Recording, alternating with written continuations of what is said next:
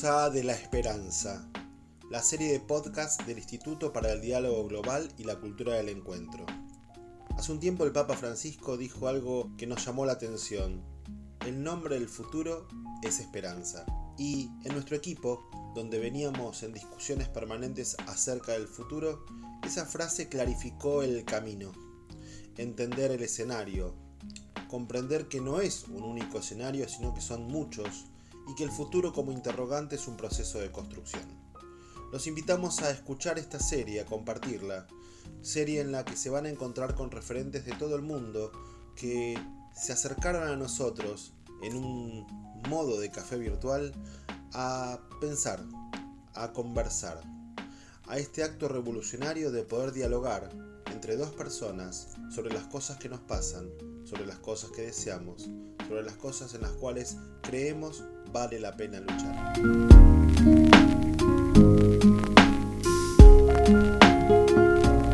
Hoy vamos a hablar con Josiane Gautier. Ella es secretaria general de CITSE, que, para que tengas una idea, es la Cooperación Internacional para el Desarrollo y la Solidaridad. Pero eso es lo administrativo. En el Sínodo de la Amazonía, cada uno de los miembros tenía la oportunidad de hablar cuatro minutos. Y Josiane habló.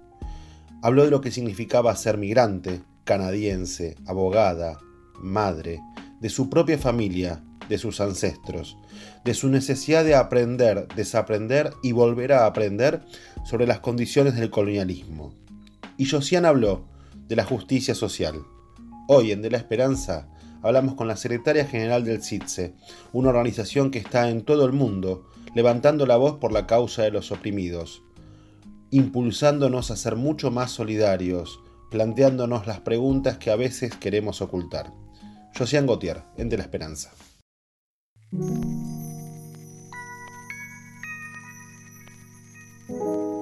De la Esperanza es la serie de podcasts que iniciamos en paralelo a los foros del agua, que denominamos también del derecho al agua al derecho a la esperanza. Una especie de diálogo virtual en épocas de pandemia con personas que nos llaman la atención por su experiencia, por su conocimiento, por su posibilidad de, aportar. Hoy vamos a hablar con Josiane Gautier. Seguramente digo mal su apellido, lo he dicho mal siempre y ella me va a corregir. A quien conocí en el Sínodo por la Amazonía, Nuevos Caminos para la Iglesia y para la Ecología Integral. Josiane es la secretaria de CITSE. CITSE sería Cooperación Internacional para el Desarrollo y la Solidaridad. ¿Verdad? Sí, exactamente. Bueno, hoy entonces Josiane Gautier. ¿Quién es Josiane Gautier? Eh, soy una madre, soy eh, abogada eh, de formación y soy una, una mujer que, que, cree en la justicia social y que vivo mi vida en, tratando de, de conciliar mi, mi fe católica con la acción. Ya, en la presentación nos decís muchas cosas. Hablábamos afuera del podcast que hace tres años que estás en Bruselas y que de una u otra manera eh, repasás la historia migrante de tu familia, pero a la inversa. Sí, la, historia de mi familia.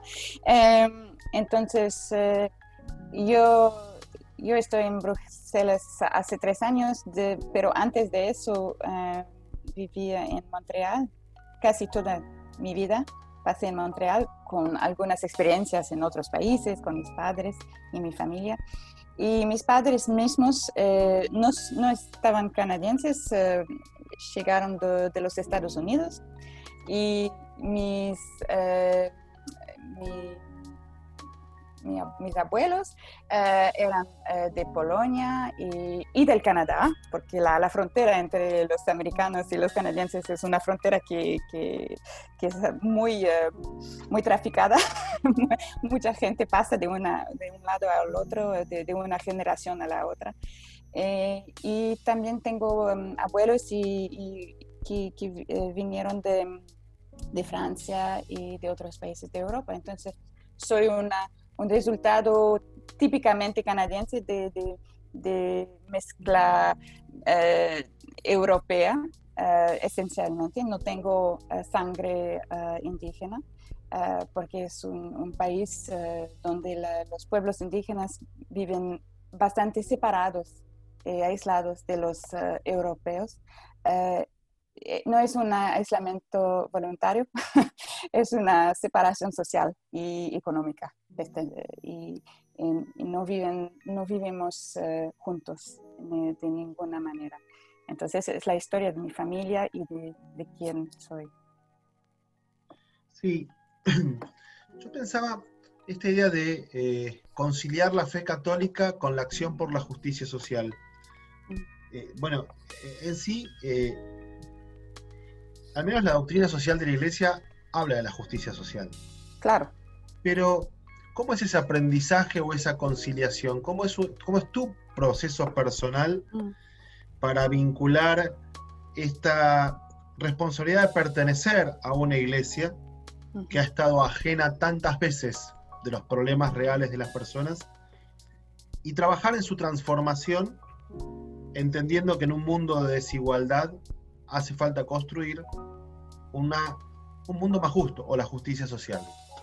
¿Qué, es lo que, ¿Qué conversión tuviste que hacer para hacerte cargo de este testimonio? Sí. Creo que son varias experiencias vividas desde la, la juventud, desde la eh, infancia. Eh, cuando ves la injusticia, em, la injusticia viene en tu cuerpo y tú puedes reagir de diferentes maneras. De, puedes, puedes tener una reacción de, de, revulsión o de compasión o de curiosidad o, de, tal vez de, de, ah, anger, ¿cómo se dice? Eh, Enojo. Sí, entonces hay diferentes reacciones posibles, eh, mismo con un, niño, con, y con tus padres.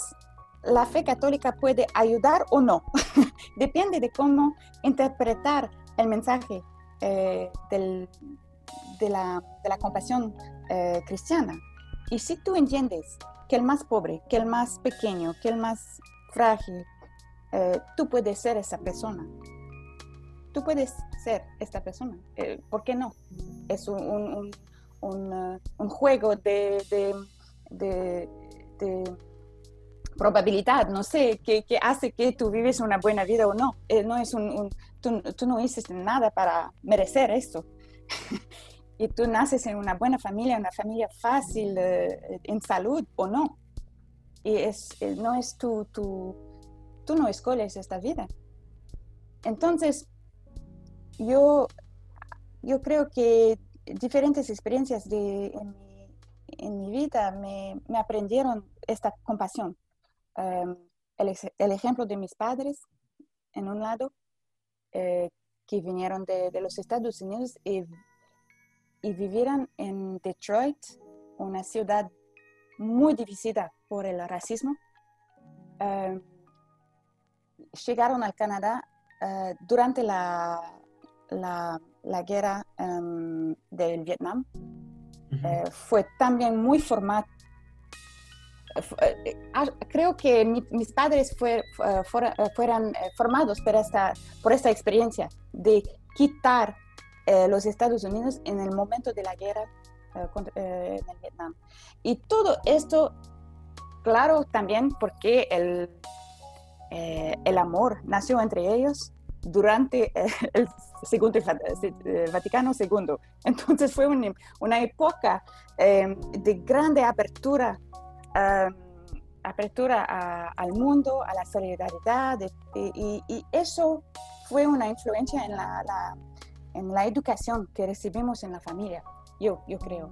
Y después em, yo viví en eh, un país muy extraño, en la Rusia eh, soviética eh, en, en, el año 81, eh, cuando era Brezhnev, era la, la guerra fría, Plena guerra fría. Pre, sí.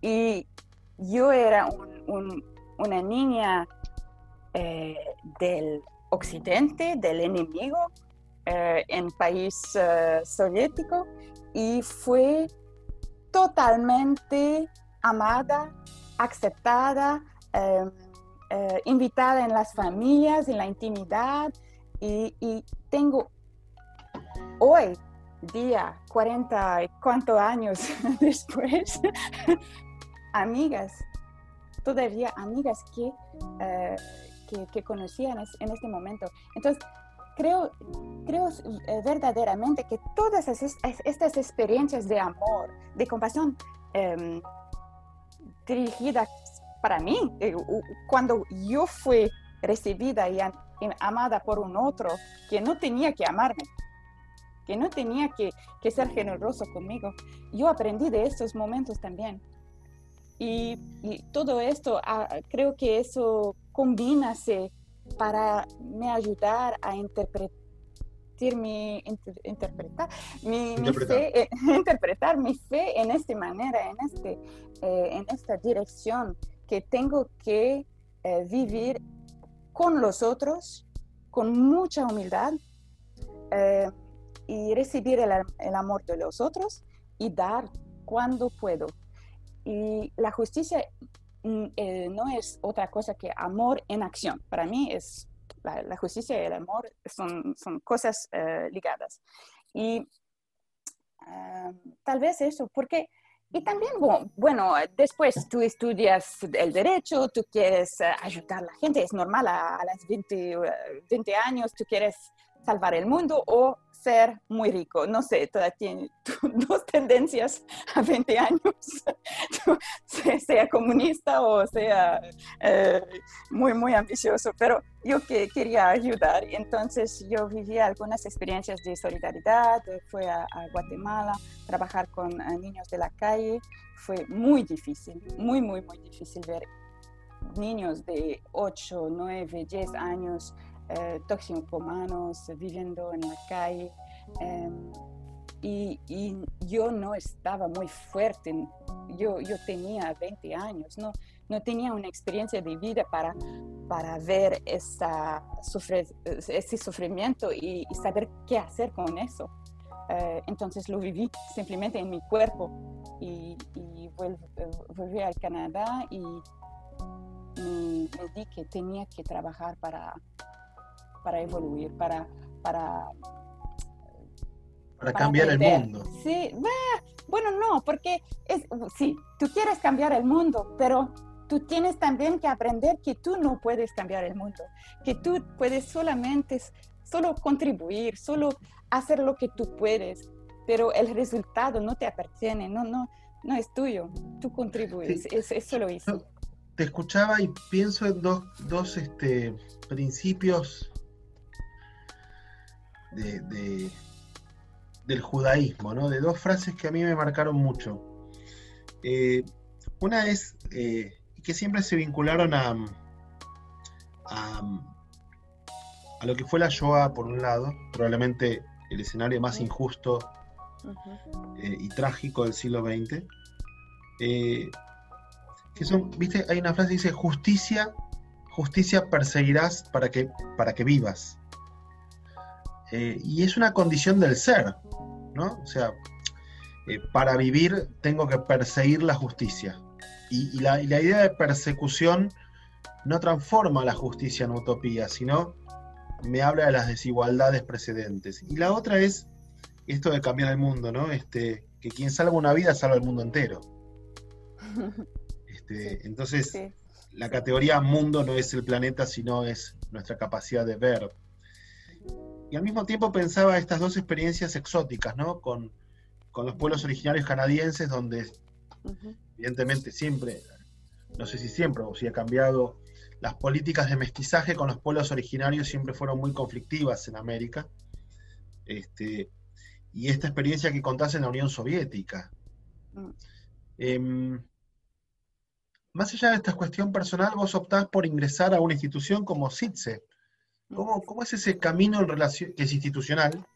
¿Cómo es ese camino donde la conversión personal deviene no solamente en el ingreso a una, entidad que entiendo continental, sino hoy por hoy a ejercer su, su Secretaría General. Bueno, fue un camino sobre 20 años, paso a paso. Eh, trabajé en, eh, trabajaba en la organización miembro eh, canadiense, 17 años. sí, sí. Y, y hice diferentes em, trabajos en esta organización. antes de eso, tenía terminado mi, mi curso, de, mi diploma de, Derecho y quería trabajar en los derechos de, los niños. Y entonces fue a, trabajar en Brasil seis meses em, en una organización de defensa de los derechos de los niños. Y entonces aprendí el portugués un poco. Y em, al volver al Canadá ah, había un, un, eh, un, puesto abierto a Desarrollo y Paz, esta organización católica.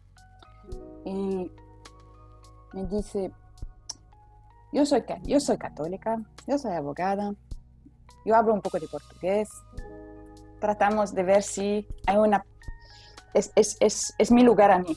Tal vez, tal vez hay una, una combinación interesante de factores que, hay una organización con una misión católica. Yo soy católica y yo creo, eh, acredito eh, en, los valores. Y fue para trabajar ahí y salí 17 años después.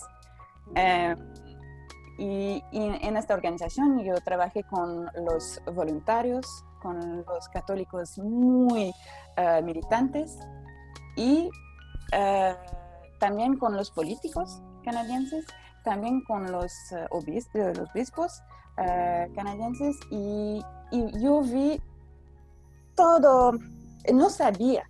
Ah, ah, eso es interesante porque es, yo, yo, yo estaba en una familia católica que, que iba a la iglesia cada domingo, las celebraciones, todo muy, muy clásico, muy tradicional y todo.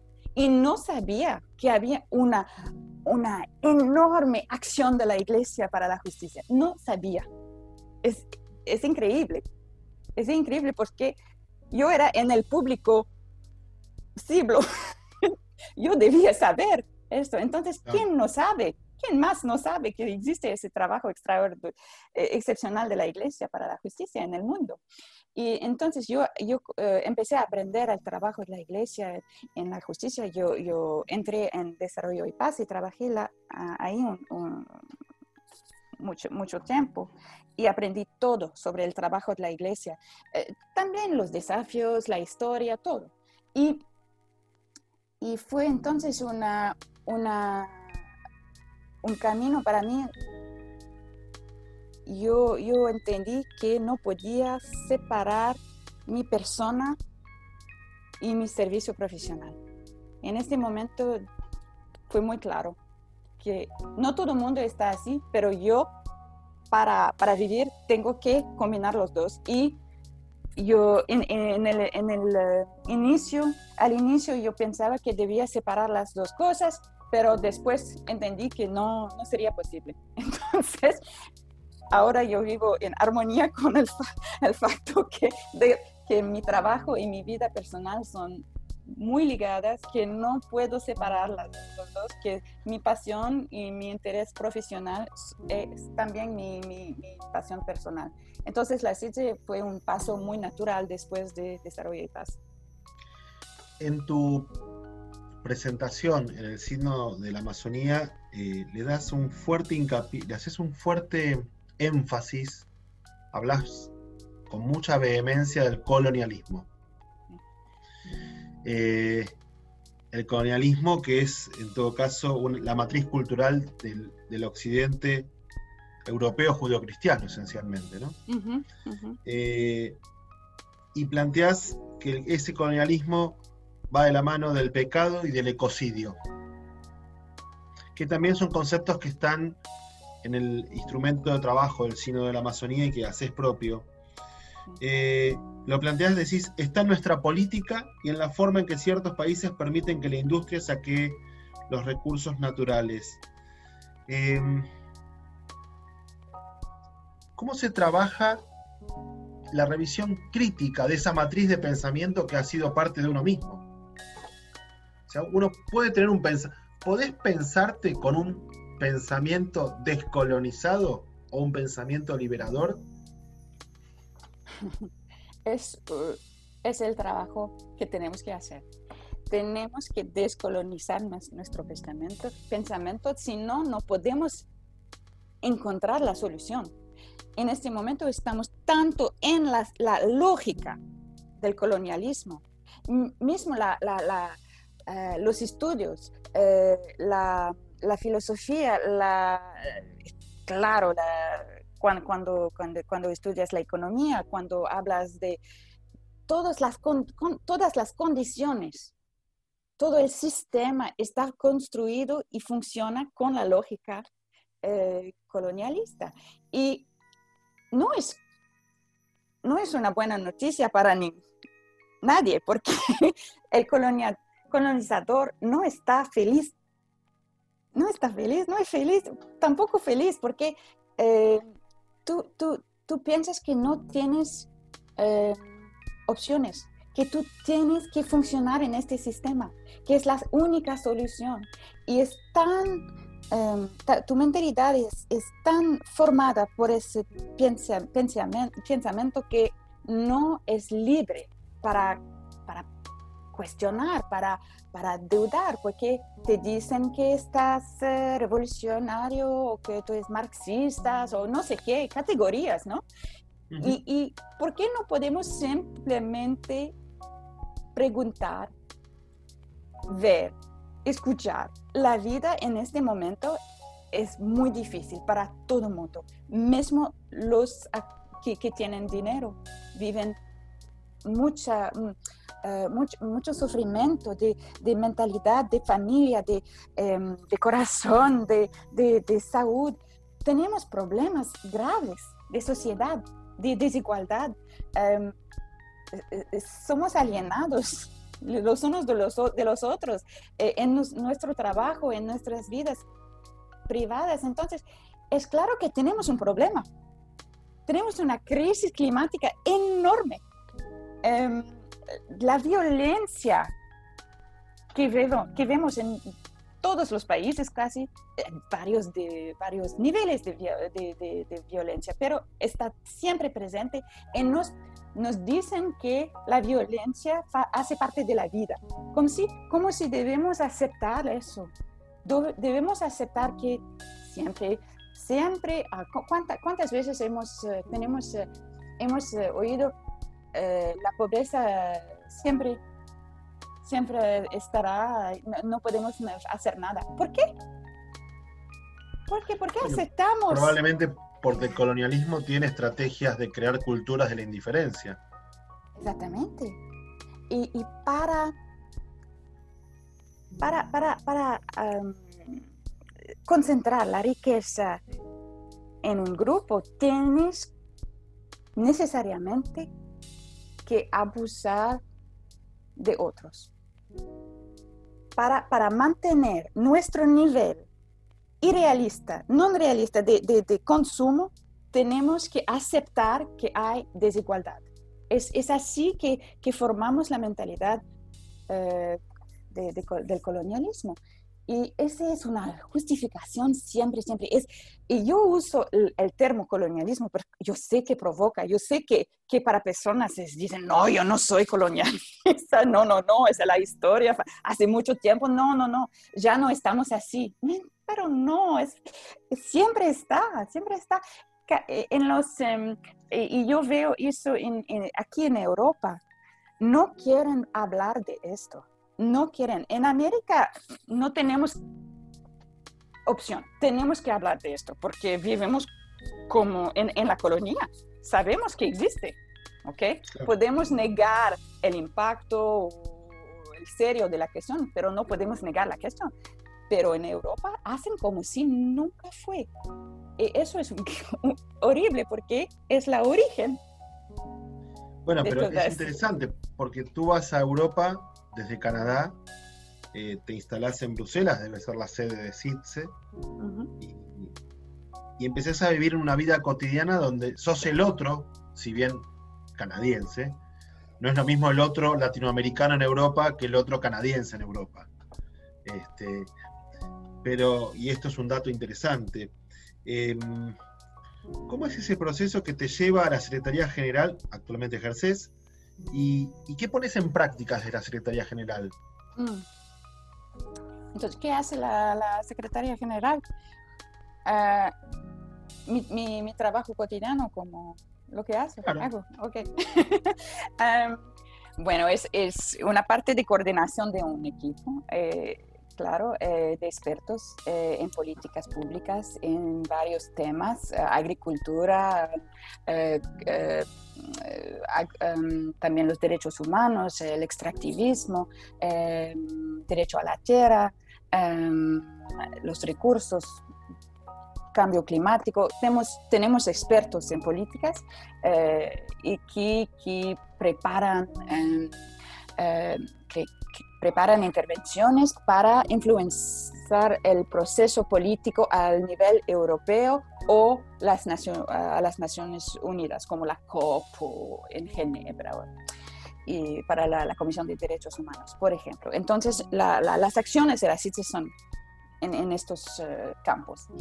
Y yo hago la coordinación de este equipo, la, la integración de las ideas. Tengo que también hacer un poco de representación eh, de, y, tengo el cargo de la misión eh, y también de coordinar las voces diferentes de los miembros, porque tenemos 18 miembros eh, de Europa y América del Norte y tenemos que hablar juntos y es muy difícil. Yo estoy encontrando la, la, la dificultad de de, combinar las voces europeas. No sabía antes de venir, de llegar en Europa, a, qué, de, aquel punto, los, a cuál punto los, los europeos no, no hablan eh, la, misma lengua.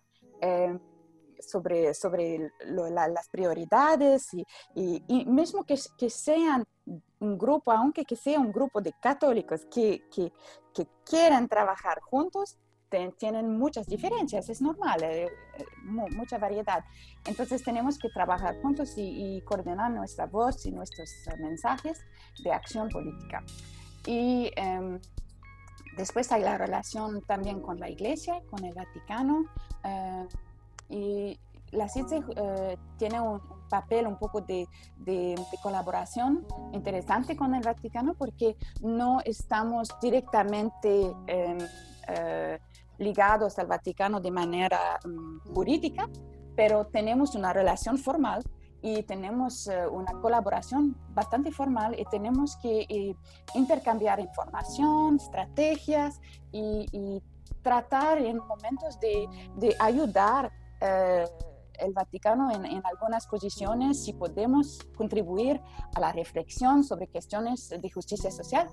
Eh, piden a la CITSE de preparar algo, hacer un poco de pesquisa, un poco de, información, porque nuestros miembros tienen em, eh, programas de solidaridad internacional. Entonces, lo que preparamos como contenido está influenciado por la voz de los, las comunidades también en, varias partes del mundo. Comunidades que luchan para los derechos humanos en su país, ayudado por organizaciones europeas que son miembros de CITES. Entonces, tenemos que coordinar todas esas voces diferentes para, eh, con una línea eh, que, que, tenemos que identificar a cuadros, en cuadros de estratégico, de cuadro, eh, a, los, a los cinco años, de, elegimos algunos temas y trabajamos fuertemente en estos temas. de hecho, temas como derechos sobre la tierra, justicia climática, estilo de vida sostenible,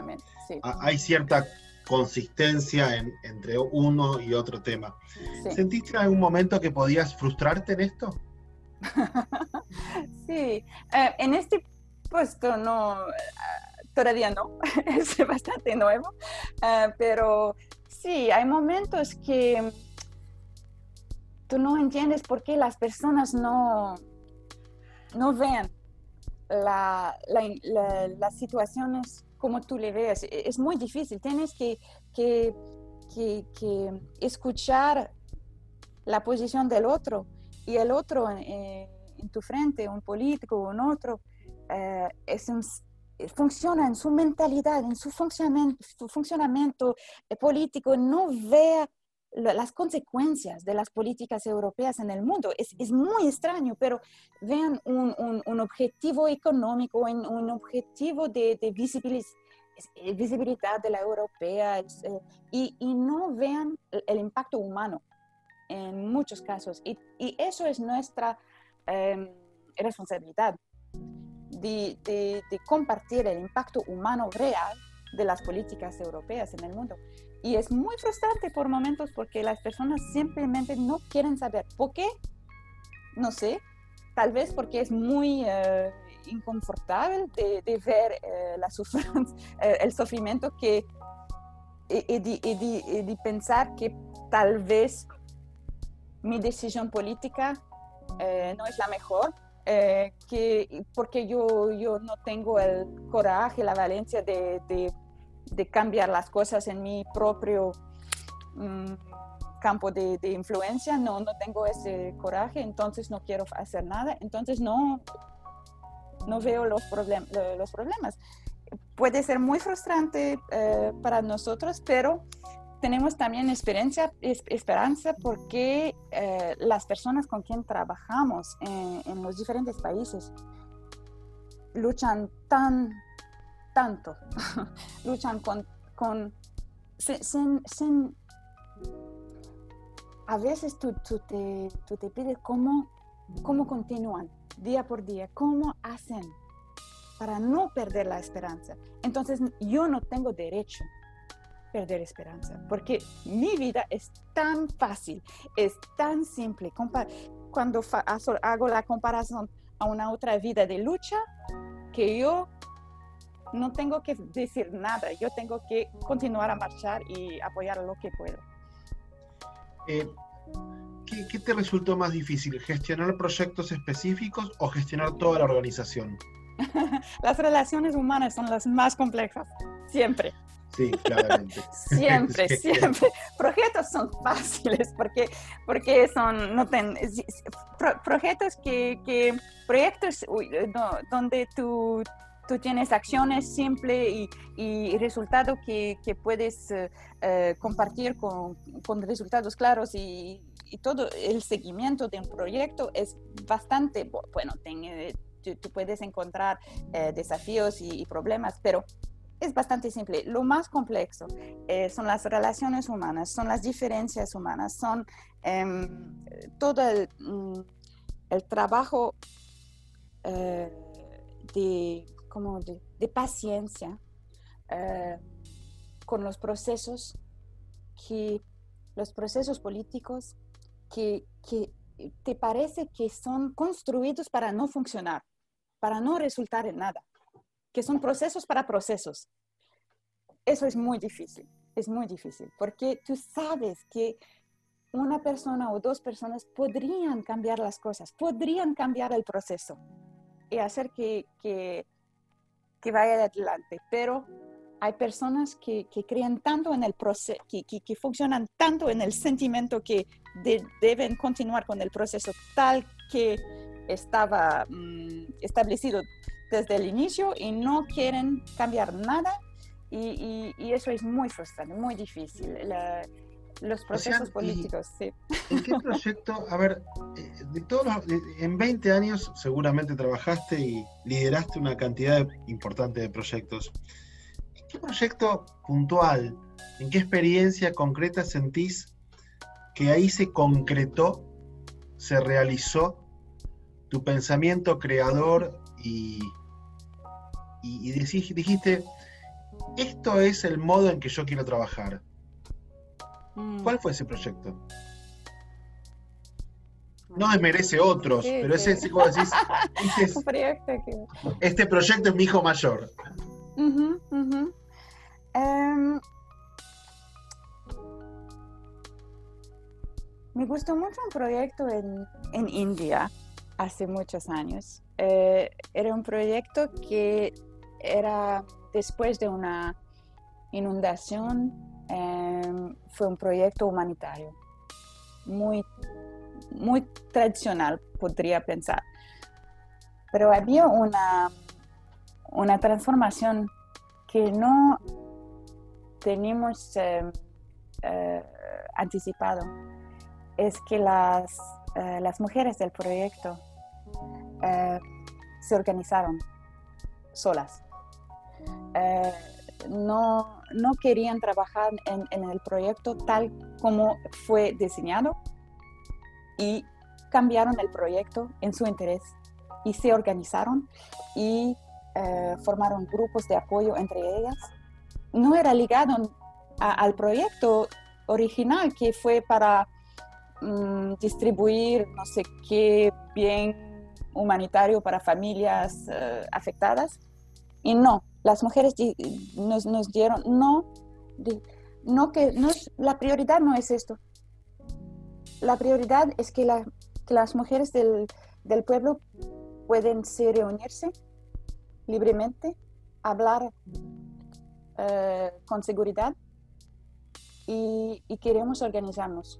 Entonces nos, um, nosotros dijimos, ok, pueden organizarse en, grupos, pequeños grupos, pensando, ok, los pequeños grupos van a, hacer una organización mejor de la distribución de los bienes de, humanitarios. No, no fue el resultado. El resultado fue que las mujeres em, eh, se pronunciaron sobre la cuestión del eh, casamiento eh, de menores eh, sobre la educación de las mujeres en la escuela. La, eh, faltaba de, sillas en la escuela para las, eh, niñas y establecieron algunas em, recomendaciones y, pedidas al jefe de la comunidad y cambiaron su condición entonces no fuera el objetivo del proyecto, pero fue el resultado el más importante. Y eso me aprendió una, una, una gran, eh, fue un gran aprendizaje para, aprendizaje para mí que eh, a veces los resultados no son aquellos que tú que planificaste. No, que, que, planificas, no, exactamente. Eh, y son más importantes los otros porque había un espacio de encuentro. En este espacio, este espacio fue creador, creador de justicia. Eso me inspiró mucho. Llegaste a Europa en el año 2016 entonces. 17, sí. Eh, ya hacía un año que había ganado Donald Trump. Y ya hacían tres años que, el primer, que el jefe de la iglesia. Era un latinoamericano a quien los cardenales fueron a buscar al fin del mundo. Em, ¿Cómo viviste y cómo observás el pontificado del Papa Francisco? El Papa Francisco me inspira mucho por si, su simplicidad, em, su... Em, pero también es muy directo no, no, eh, no, no, no habla en, en mensajes complejos, es muy directo, es muy claro lo que piensa y lo que dice. Eso me inspira mucho. Y es muy em, eh, como, em, coherente. Es siempre coherente entre las acciones y las, las, em, lo que habla y lo que hace. Y eso me inspira de una manera muy interesante porque yo yo, yo, yo no lo vi como un, un, eh, un cardenal del fin del, del, fin del mundo, porque yo estaba también del, en el otro fin del mundo. Del otro lado del mundo también. Me, me parecía muy normal que, que, que tenemos eh, finalmente un, un papa de, la, de, las Américas. Um, y, pero la, el cambio fue tan dramático entre... Eh, el, Papa eh, Benedetto y el Papa Francisco, que, que, que, fue un momento de, destabilizador un poco, porque no sabía si era verdad que teníamos un papa así, que podía hablar de esta manera. Para mí, para mí es un, un, papa que habla como el, los primeros cristianos, como Jesús, como los discípulos. Habla, es, es, un, es volver al esencial, es volver al mensaje de base, del primero mensaje de amor y de solidaridad y de justicia. Eh, Sin embargo, el Papa es un Papa que denuncia el colonialismo, denuncia el ecocidio, denuncia las desigualdades. Sí, claro. Tiene enemigos por esto, muchos enemigos. Sí, y, eso sí me da miedo para, para, para ello, porque yo tengo, porque hay tantos profetas que fueran asesinados o, amenazados, personas de grande inspiración que, que no podían hablar sin, uh, porque dan miedo a, a, los poderosos. Esos mensajes, los poderosos no le, a, ellos no le, gustan los mensajes que, que, que, el, que el Papa da, pero él no falta de, de hablar, de denunciar, de continuar más fuerte, cada vez más fuerte. Es, muy impresionante porque como católica estoy, estoy acostumbrada a ser un poco decepcionada a veces por la iglesia, ¿no? hay momentos, ah, ah, qué lástima, la iglesia no, no hablo con, con fuerza en este momento, ah, qué pena pero con esta papa nunca soy decepcionada. Me impresiona cada vez más fuerte que pensaba posible. Habla de, justicia. Estuvimos juntos en el Sínodo por la Amazonía. Em, probablemente no era tu primera vinculación con la región en particular. Eh, entonces, tengo dos preguntas. Voy a hacer la primera, las voy a hacer las dos, igualmente luego voy a retomar la segunda. Eh, ¿Cuál era tu perspectiva y tu expectativa con respecto al sínodo y la región? Esa es la primera pregunta. Y la segunda es, ¿qué te pasó después del sínodo? Hmm.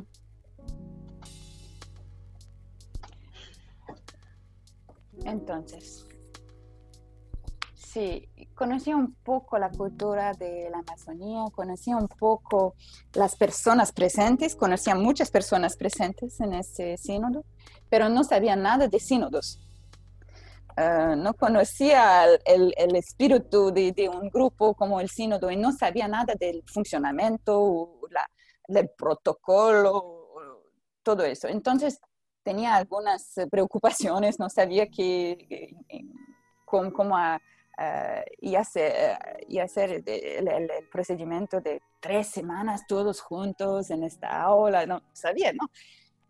Pero fue una, una buena sorpresa porque yo entendí que fue un sínodo no como los otros, eh, muy especial, eh, muy informal, sin mucho protocolo, con mucho mucha, mucha solidaridad eh, entre los participantes, mucha, mucha intimidad. Eh, eh, fue, fue, fue, muy interesante vivir ese momento. Después del sínodo, em, bueno, fue una experiencia extraordinaria. Em, creo que fue una transformación para mí, un momento de confirmación y transformación. Entonces, confirmación que mis valores, mi, lo que creo em, y que tengo derecho a creer en la iglesia, que, que tengo derecho de, de, de, hacer confianza en la iglesia, que puede caminar en, en una dirección eh, que puedo seguir. Yo puedo seguir la iglesia, no, no tengo que, que, que, que que me, confundir en, este camino es, es, claro este camino. Entonces es muy, muy fuerte como, impresión. Y después las palabras, las, los testimonios, los encuentros, la, el, el, hecho de ser escuchada como mujer en la iglesia no es poco. No es poco. Porque en, en, 20 años, 25 años de, de, de, de de funcionamiento, de, de, experiencia en la iglesia, hay varios momentos cuando no fue escuchada. Eh, cuando no... Bueno, el sínodo, eh, el sínodo tuvo mucho de, reflexión sobre la mujer y en particular la mujer amazónica, ¿verdad? Sí. Este, te, sorprendió la posición de, de, obispos y participantes laicos sobre este tema? Sí. Este, Fue sorpresa, fue una sorpresa, no sabía que sería un, un, asunto tan fuerte en el sínodo.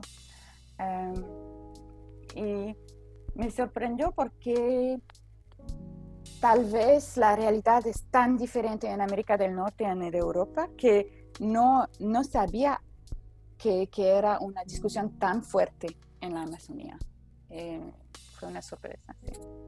Sí, hay una mujer protagonista que también reclama un lugar en el ámbito simbólico de la iglesia, ¿no? Cuando, pero fue interesante escuchar a tantas este, hermanas monjas de la CLAR, por ejemplo, diciendo, no vamos a esperar al sacerdote para dar el, último adiós a alguien que se va.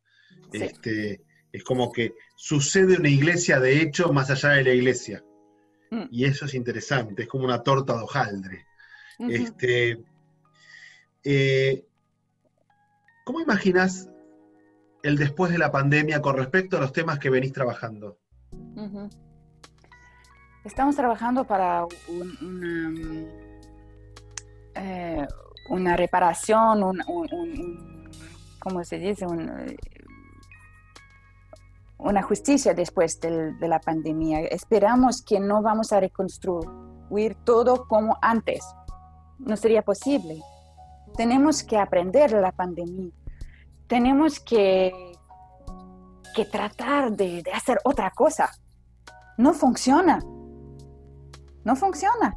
El sistema no funciona. Tenemos que, cambiar, de, que, reflexionar, de em, pensar a otros modelos, eh, imaginar otras maneras de vivir, eh, de consumir. Eh, tenemos que querer imaginar la relación con la tierra, con em, los, em, las comunidades originarias. Tenemos que, que salir de nuestro pensamiento actual en este momento. Y el sínodo nos ayuda, porque fue un momento de, de, escucha enorme. Pasamos la mayoría de nuestro tiempo escuchando, ¿no? Escuchando. escuchando. Y fue muy, muy fuerte porque te realiza que en la vida actual, la vida mm, moderna, no escuchas a nadie. Tú hablas. Si tú tienes un poco de poder, tú hablas. Y la mayoría del tiempo no sabes quién te escucha o no, pero en este momento todo el mundo escuchaba, el Papa escuchaba, los cardenales escucharon. Eh, fue muy fuerte esta escucha. Eh, me, afectó mucho. Y me afectó en el trabajo después también, porque me, me repito, en, en, varios casos con eh, diferentes públicos, tenemos que comenzar escuchando, escuchando en el silencio tenemos que, poner el silencio en la conversación a veces. Y es, eh, es una otra manera de, de, empezar de nuevo con el silencio, con la escucha. Bueno, qué, interesante. Es, como una nueva metodología para todos nosotros, ¿no? Este, yo a mí me pasó que, en el mes de diciembre del año pasado nos juntamos con el relator general del Sínodo de la Amazonía, el cardenal Claudio Gómez, que, es un hombre sabio y generoso. Y él me dice, ¿qué te pasó a vos? Y yo le decía, todavía no entiendo mucho qué pasó. Sí entiendo que no somos los mismos de antes. Sí, exacto. Mm, y, creo que la clave está en esta palabra, ¿no? Eh, tratar de hacer... Eh, celebrar el hecho, no, no, hacer el esfuerzo de escuchar al otro, sino celebrar la posibilidad de escucharlo. Mm. Y, ver que, quizás hay que dejar fluir, quizás como un cauce de agua, ese pensamiento hasta llegar a donde queremos llegar. Y eso, eh, eso formaliza esa idea de caminar juntos como hermanos, respetando nuestras diferencias. ¿no? Este, está claro que la pandemia aceleró el análisis de todos nuestros problemas y eh, qué suerte no volver atrás, porque antes de esta pandemia estaba la pandemia de la desigualdad, como dice, por ejemplo, Gregorio eh, Díaz Mirabal, que estaba al lado tuyo, me parece. Este, dice, había una pandemia de odio, una pandemia de desigualdades, una pandemia de persecuciones, una pandemia de pobrezas, y llegó la pandemia del COVID, que es una pandemia más, que nos mata tanto como las otras. Eh, ¿Y es posible ese, ese mundo mejor? ¿Es posible?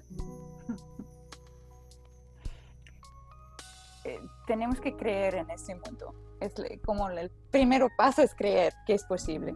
Tenemos que creer. Y cuando creemos podemos imaginar y podemos ya empezar un otro mundo.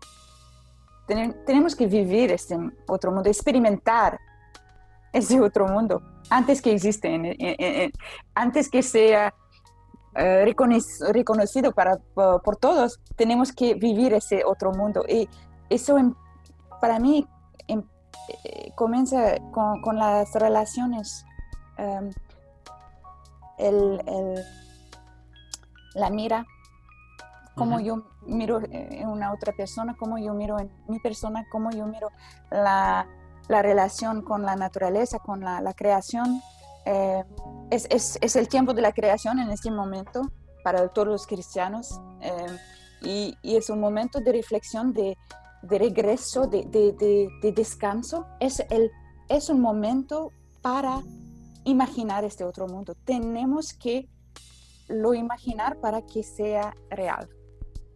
Y sí, tenemos que creer en él. Pues que, porque si no creemos, ya no existe, no puede existir. existir. Qué, genial.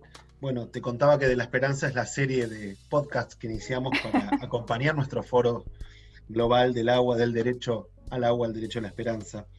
Eh, hoy con Josiane Gautier, secretaria general del CITSE, que, creo que has, hecho una síntesis extraordinaria de, en todo caso, entender que la esperanza es el trabajo adecuado que nos permite luchar contra el fracaso que, y, que eso del mundo, hay que construir ese mundo mejor. No viene, no está ahí. Hay que ir y, hacerlo.